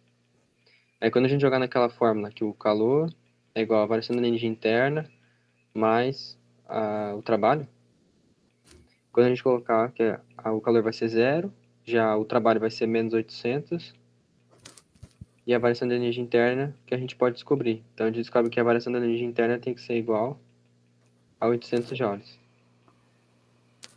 Aqui um zero, 800 joules. Ou seja, a variação da energia interna foi positiva, né? Então a temperatura dele aumentou. Aí, indo para as alternativas, ele fala aqui, ó. É, primeiro ele fala sobre o volume. Então, como eu comentei, o volume diminuiu, já que o gás foi comprimido, né? Então dá para cortar a letra A, que fala que o volume aumentou. E dá para cortar a letra E, também fala que o volume aumentou. Aí a próxima ele fala sobre a temperatura. É, como eu falei, a, a temperatura dele vai aumentar por quê? Porque a temperatura ela é diretamente proporcional à variação da energia interna. E por que isso? Porque tem uma fórmula que a gente pode até utilizar para calcular a variação da energia interna, que ela é 3 meios de N, R, T. E aí aqui, o N é o número de mols e R é aquela constante dos gases, né? Então, como esses dois números eles são uma constante, o N e R, a gente pode dizer que as variáveis aqui vão ser a variação de, a variação de energia interna e a temperatura. Então, consequentemente, se aumentar a variação de energia interna, vai ter que aumentar a temperatura também, porque eles estão na mesma linha aqui, né? Então, eles são diretamente proporcionais. E é por isso que quando aumenta a variação de energia interna, aumenta a temperatura também. Eles são diretamente proporcionais. Aí com isso dá para tirar a letra B, que fala que a temperatura diminuiu, e ficamos só entre a C e a D. Aí aqui poderia ir por conhecimento de mundo, é, porque ele fala assim, ele pede sobre a pressão, se a pressão diminuiu ou aumentou. Aí parando para pensar sobre um gás aqui, ó, se a gente tiver um êmbolo aqui, e aqui dentro tem um gás, né? Então, vou usar umas bolinhas aqui. Aí se a gente pegar um determinado peso, um bloco ou qualquer coisa, e colocar aqui, fazendo uma, uma pressão e comprimindo esse gás, o que vai acontecer é que aqui dentro o volume dele vai diminuir. Então vamos supor que o êmbolo vai, vai descer para cá, né? Aí vai aumentar a pressão sobre isso. Óbvio que é, um- é um conceito mais, como falei, mais cotidiano nosso. Tipo, a gente sabe que quanto mais você aperta, maior vai ser a pressão. Mas olhando nas formas, poderia pensar o seguinte, né? PV é igual a N, R, T. Como eu sei que a, a temperatura aumentou e o volume diminuiu, e esses dois aqui são uma constante, então para que a igualdade seja mantida, a pressão obrigatoriamente tem que subir, porque daí a pressão vai subir, aí vai compensar o volume que desceu e vai continuar é, igual à temperatura que subiu. Então, tipo, analisando pela fórmula, também poderia pensar assim. Também Aí, substituindo seja- ali, né? Oi? Também substituindo ali na variação de energia interna. Tirando E, aí fica 3 meios de PV. Aí fica inversamente proporcional. Também poderia pensar assim. Aí dá pra ver tranquilo que a pressão aumentou. Aí, tipo, ah, de fato o gabarito é a letra B. Letra D. De dado. E é isso. Passar pro cabo aí. Aí só tem mais o Everton e o Ah, Marcos. Boa. E eu, eu coloquei na energia o carregador do computador. Esqueci de conectar aqui o cabo. Do vídeo, o negócio tá descarregando. Não é possível, velho. Aí sim, né? Parabéns. Jogou muito, jogou muito. Parabéns. Jogou muito. É porque eu tirei daqui pô, pra fazer a prova hoje. Aplicar a prova aqui em Recife hoje. E esqueci de botar o carregador de volta. Vamos lá. É, eu vou fazer essa questão agora também. Sair agora. Vamos embora. Questão inédita. Uma granada de mão, inicialmente em repouso, explode sobre uma mesa indestrutível.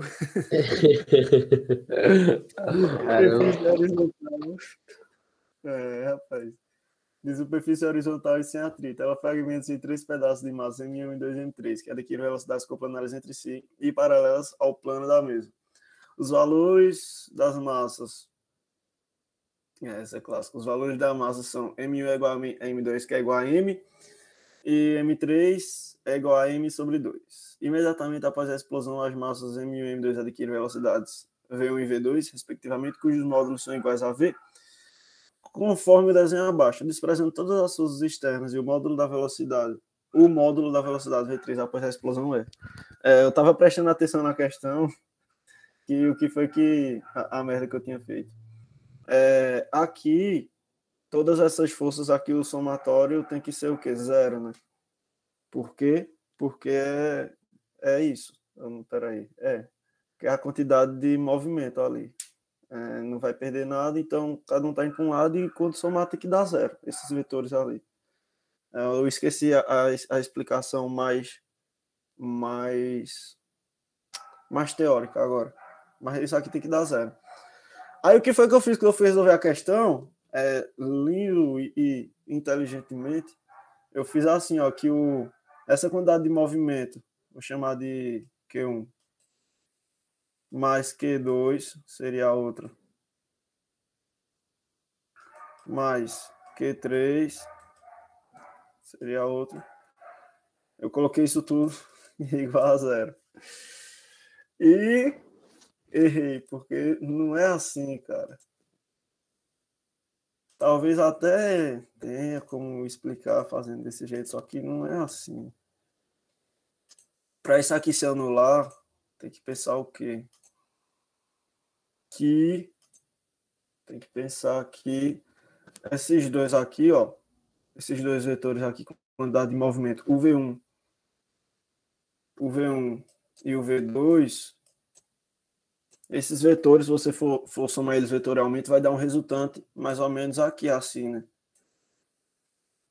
E para isso aqui se anular, para isso aqui se anular, para dar zero, né? Que é o que tem que dar zero, é, isso aqui tem que ser igual, esse vetor aqui tem que ser igual a esse vetor com dado movimento 3 aqui.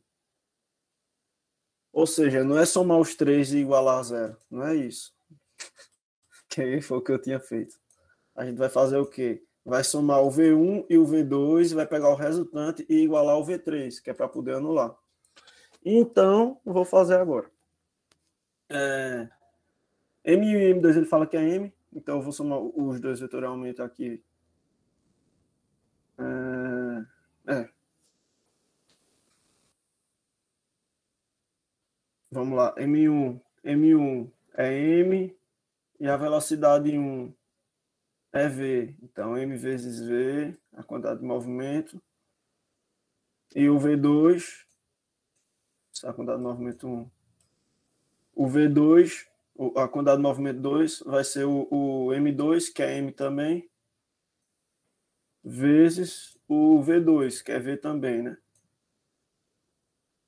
Pronto. Aí eu somando esses dois aqui vetorialmente, usando a lei dos cossenos ali, mas nesse caso só vai dar um Pitágoras mesmo, é, vai dar um resultante aqui, como eu já tinha falado.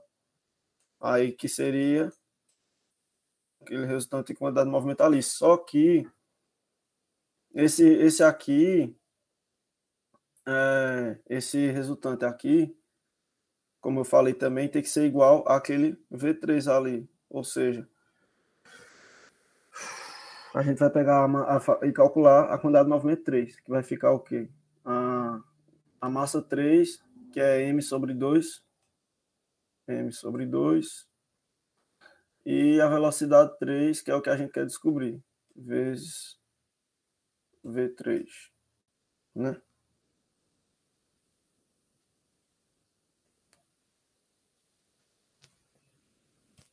É, o, o Lucas está complementando aí, muito bom. E aqui, como eu falei, a gente pode aplicar o quê? Pitágoras, né? A lei dos cossenos vai dar a mesma coisa, ou seja, a soma desses dois, a soma do quadrado desses dois vai ser igual o quadrado desse aqui, né? Aí vai ficar É, vai ficar m ao quadrado vezes v ao quadrado mais m ao quadrado vezes v ao quadrado é igual m ao quadrado sobre 4 é, vezes v3 ao quadrado. V3 ao quadrado. Agora, M ao quadrado está em todos os termos. Aí eu posso cortar tudo, né? E pá, pá. Aí vai ficar aqui 2V ao quadrado igual V3 sobre 4 V3 ao quadrado sobre 4. Agora esse 4 passa para lá, vai ficar, eu vou isolar aqui o V3, V3 ao quadrado. Opa, Alec. Foi mal, foi mal. Vai ficar 4 vezes 4 vezes 2V, v ao quadrado. 4 vezes 2V ao quadrado. Agora tirar as raízes, tirar a raiz dos dois lados, vai ficar aqui a velocidade 3. Vai ser igual, o 4 saindo da raiz fica 2. O V ao quadrado fica V, raiz de 2. Tem gabarito. É, ra- isso. 2, raiz de 2, V. Letra E. Não sei se é sim, real. hein? Vou. É, só um comentário que é, quando eu fiz ali, tá- também poderia, poderia ver que ali, o, como tu falou, o M, o, a quantidade de movimento do 1 vai ser igual à quantidade de movimento do 2. Aí, como é um triângulo retângulo ali, ele vai ser isósceles. Aí tem uma- aquela formulazinha, não sei se o pessoal conhece que a, a, a, a hipotenusa, ela é o, o L raiz de 2, né? Aí poderia colocar que é- vai ser direto quantidade de movimento, no caso seria MV raiz de 2. Aí talvez Ah. pouparia um pouco de tempo. É, percebi É a agora. que tu diagonal que você está falando, não? Oi? É a diagonal que você, que você tá É a diagonal do quadrado. Ah, show. Isso. É. Ou também a hipotenusa do triângulo isósceles. Ah, não, beleza, show, show. Porque o triângulo isósceles é a metade de um quadrado. Pega. Aí sim, né? Vai seguir. Pega a visão, a visão de Lembra disso, águia. irmão? Visão de águia. Leão anda com leão. Rapaz. Brincadeira, pessoal. Não saia do canal. Isso é só zoeira. Pô, passei pro Marcos sem fazer a última. Ó. É eu? Olha, Caraca, ele vai ter É você? Não. É, ah, tô tão feliz aqui comendo a coxinha. Bora lá.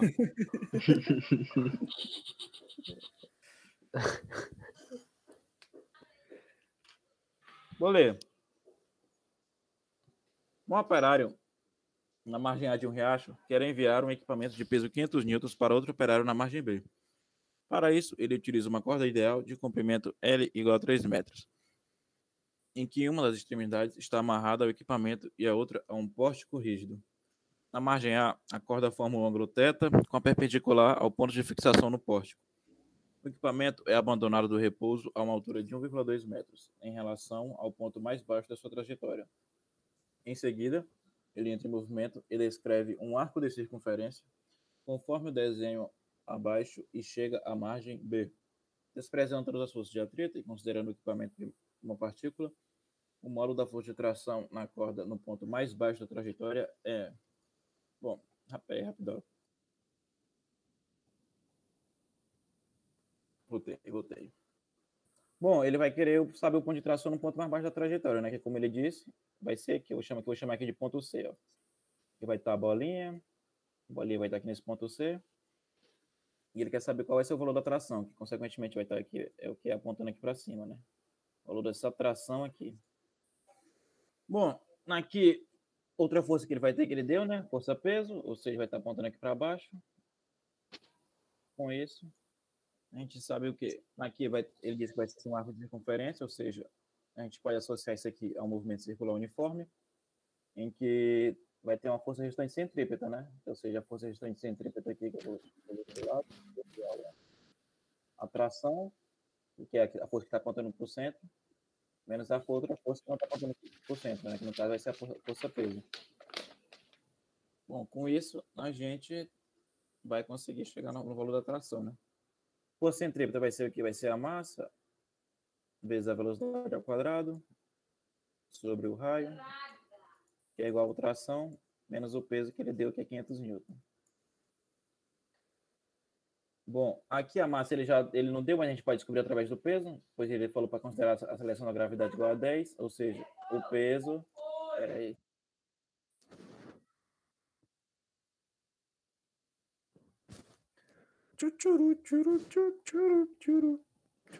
Bom, aqui o peso vai ser a massa vezes a seleção da gravidade, né? Depois a gente co- consegue descobrir a massa desse corpo. O peso ele deu que é 500. A massa é que a gente quer descobrir. Seleciona a gravidade igual a 10. Vai cortar um zero com outro zero. Como já está tudo no sistema internacional, a gente vai chegar que a massa vai ser igual a 50 quilos. Bom, com isso a gente tem o valor da massa. O valor do raio vai ser o quê? Vai ser o próprio comprimento L desse fio aqui, né? É o que ele disse, que ele já deu que é, dei aqui 3 metros. Depois a gente vai substituir aqui, o raio vai ser igual a 3. Então, coloca aqui, ó, raio é igual a 3. Com esse, para chegar aqui, só vai faltar o valor da velocidade, que é o que a gente não tem. Ou seja, a gente vai descobrir essa velocidade. Para descobrir essa velocidade, eu vou usar o quê? Conservação da energia mecânica. Nesse ponto aqui que eu vou chamar aqui, que eu estou fazendo aqui, que eu vou chamar de. Esse ponto aqui amarelinho, ó.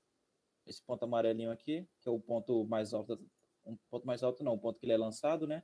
Está em repouso ainda. Ou seja, eu vou escrever aqui, energia, energia mecânica inicial. Vai ser naquele ponto amarelinho que eu coloquei. É igual a energia mecânica final, que vai ser ali do ponto C. No ponto, no ponto amarelinho, ele não vai ter energia cinética, né? Só vai ter energia potencial gravitacional.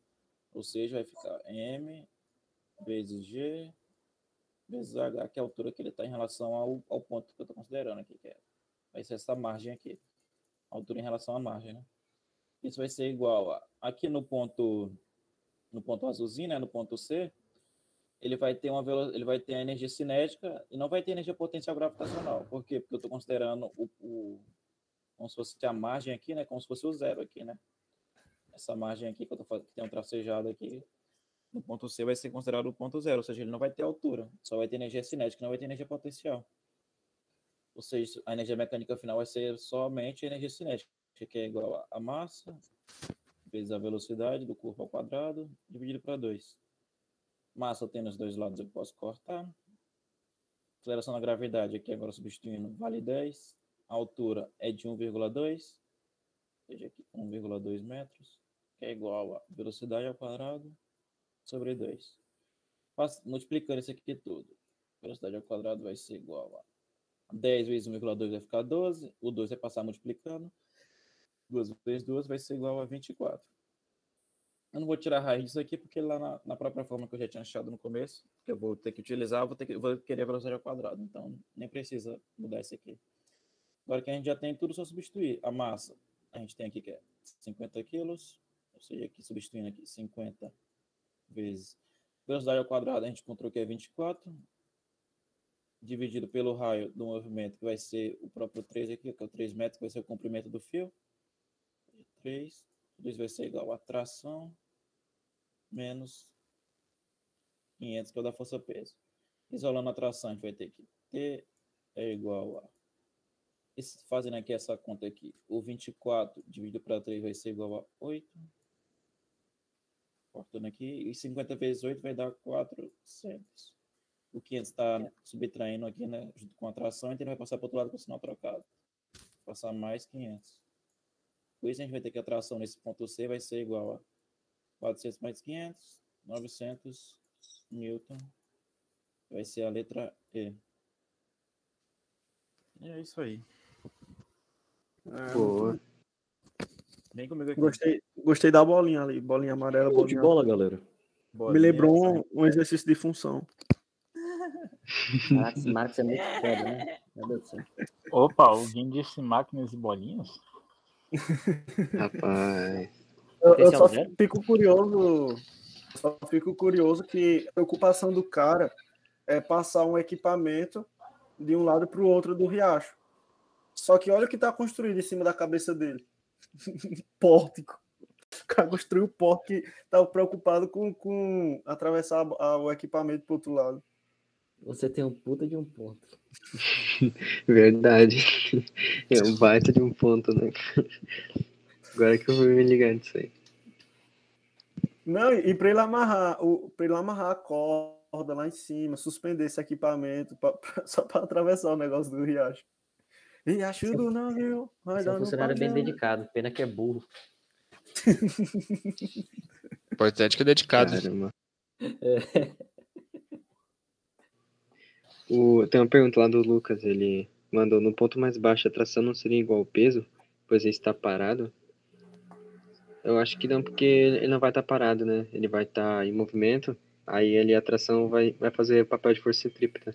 Aí vai ter que ser maior que o peso. Senão ele não faria a curva, né? Da, por causa É. da trajetória dele, né? Não sei se é isso, Marcos. É. Não, é isso mesmo. É, porque ele. A ideia dele é mandar o, essa, esse equipamento ali pro outro lado. Ele vai empurrar ao negócio quando passar ali. É igual. Se tu amarrar alguma coisa numa corda e rodar, vai ficar mais pesado. Quanto mais forte você rodar, vai ficar mais pesado. Por quê? Por causa da força centrípeta, né? Então, quando ele passar ali embaixo, vai, vai ter a força centrípeta, que o Marco calculou também. É, vai ter a força resultante centrípeta tá apontando para cima, no caso, né? Porque é um movimento, vai ser um movimento, vai dar um marco de circunferência que ele disse, e vai estar vai tá meio que representando o movimento circular, né? Senão ele não vai, nem ia estar fazendo a curva, ele só ia, se não tivesse essa atração, ele só ia cair, né? Nem ia para frente, né? Você tem um puta de um ponto. Rapaz, tô me É. sentindo um, um burro aqui, velho. Eu não, não olho pra essas coisas, não. Não, mas. Ah, mas achei não. O, o Lucas mandou mais. É, a questão pede no ponto mais baixo. É que, tipo, seria tipo assim, ó. Você tem o, o móvel aqui, né? Aí ele, ele tá andando pra cá, o carro. Aí como é que ele vai fazer pra, pra fazer uma curva? Ele vai ter que ter uma força, né? Vai estar pra ele pra cá. Vai ser a, a, a força centrípeta. Aí vai permitir que ele faça a curva, né? Aí aqui, nesse ponto aqui mais baixo, se a, se a tração fosse igual ao peso, ele ficaria parado, né? Ele não faria curva. Tipo, ele, ele iria em linha reta assim, ó andando pra lá. Aí como como a tração é maior, no caso, ele vai fazer isso aqui, vai fazer uma curva, porque a tração vai meio que puxar ele pro centro. Vai fazer o papel de força centrípeta.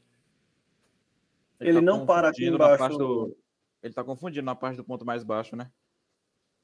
É porque ele não para, não. Ele, ele tá achando que ele para aqui no ponto mais baixo. Tem ele aqui velocidade no ponto não. mais Ah, é. baixo. É, ele comentou passa que tá parada. Isso tá errado. Ele, ele passa indo pra lá e pra cá. Ele não para, não. Ele não para, não, ele vai continuar balançando até chegar no outro cara da margem B. É. Se ele parar No aqui ponto- embaixo, o cara do outro lado não consegue pegar. Ele vai ter que se jogar na água pra pegar. Então não, não dá, não. Aí aqui ele não para, não, no meio, não. Ele empurra, ele vem e passa direto. É. Só que O ponto mais como ele baixo é passa como não ele passa se ele tá- direto, vai ter energia cinética, né? Isso. Eu não sei se ele tá confundindo por causa dessa, dessa parte que eu fiz com a bolinha amarela, mas isso aqui eu só, só usei para fazer a energia da conservação, ah, conservação da energia mecânica, né? Nesse ponto aqui, como é que. Peguei dois pontos e considerei que a energia mecânica deles vai ter que se conservar, né? Como não tem atrito também, então a gente desconsiderou o atrito, que é o que ele disse. Então a energia mecânica nesse ponto amarelo vai ter que ser igual a energia mecânica aqui na trajetória mais baixa. Isso eu fiz para quê? Para achar a velocidade nesse ponto mais baixo. Isso. Porque esse, o, o primeiro pensamento que ele teve tá, tá é certo, se tivesse parado. Se tivesse parado realmente, aí a tração seria igual ao peso, né? Sim, Mas ele não tá parado, né? Tá em movimento. Isso. É igual aqueles brinquedos de parque que joga tu lá em cima e lá embaixo. Quando joga lá embaixo, parece que a pessoa tá mais pesada. Porque- Sim, quanto um balanço, quando você tá brincando de balanço, geralmente ele quebra quando você vai na parte de baixo. Ninguém nunca caiu de balanço aí, não? Ah, mas claro. nunca quebra, nunca quebra quando você tá no alto. A corda quebra quando Ah. você chega na parte mais embaixo, que é onde o peso vai estar bolado. Está, É, é, não vai estar só o peso, vai estar o estudo peso e a, e a força centrípeta vai estar atuando quando você estiver na parte de É. baixo. E ainda mais se tiver preso num galho, mano. Aí, aí, aí, aí que é bom, mano. Um show de bola aí, Lucas. Sim. Show de bola. Mas acho que é isso, não sei se querem comentar mais uma coisa. Senão eu Ah, eu, no YouTube. eu quero agradecer aí por, por mais uma oportunidade, agradecer a vocês e espero estar presente em um futuro bem próximo. Nós que agradecemos. Ah, Agradecer aí o Guilherme e o Lucas também que participaram pelo YouTube. também agradeço, José. é, O Teixeira também que Ah, tava aí. valeu, valeu, valeu. É, o o Teixeira João? apareceu. O, o Teixeira, o Guilherme, o Lucas. Tamo junto, O pessoal. João também Tamo- tava lá. Obrigado. Valeu aí, pessoal. Até sexta-feira aí. Valeu. Ah, Valeu. foi, foi legal demais o Eric aparecer aqui hoje. É. Alegrou meu dia. O? Praxedo mandou o link aí. Eu fiquei, ah, vou, vou entrar. Vou entrar.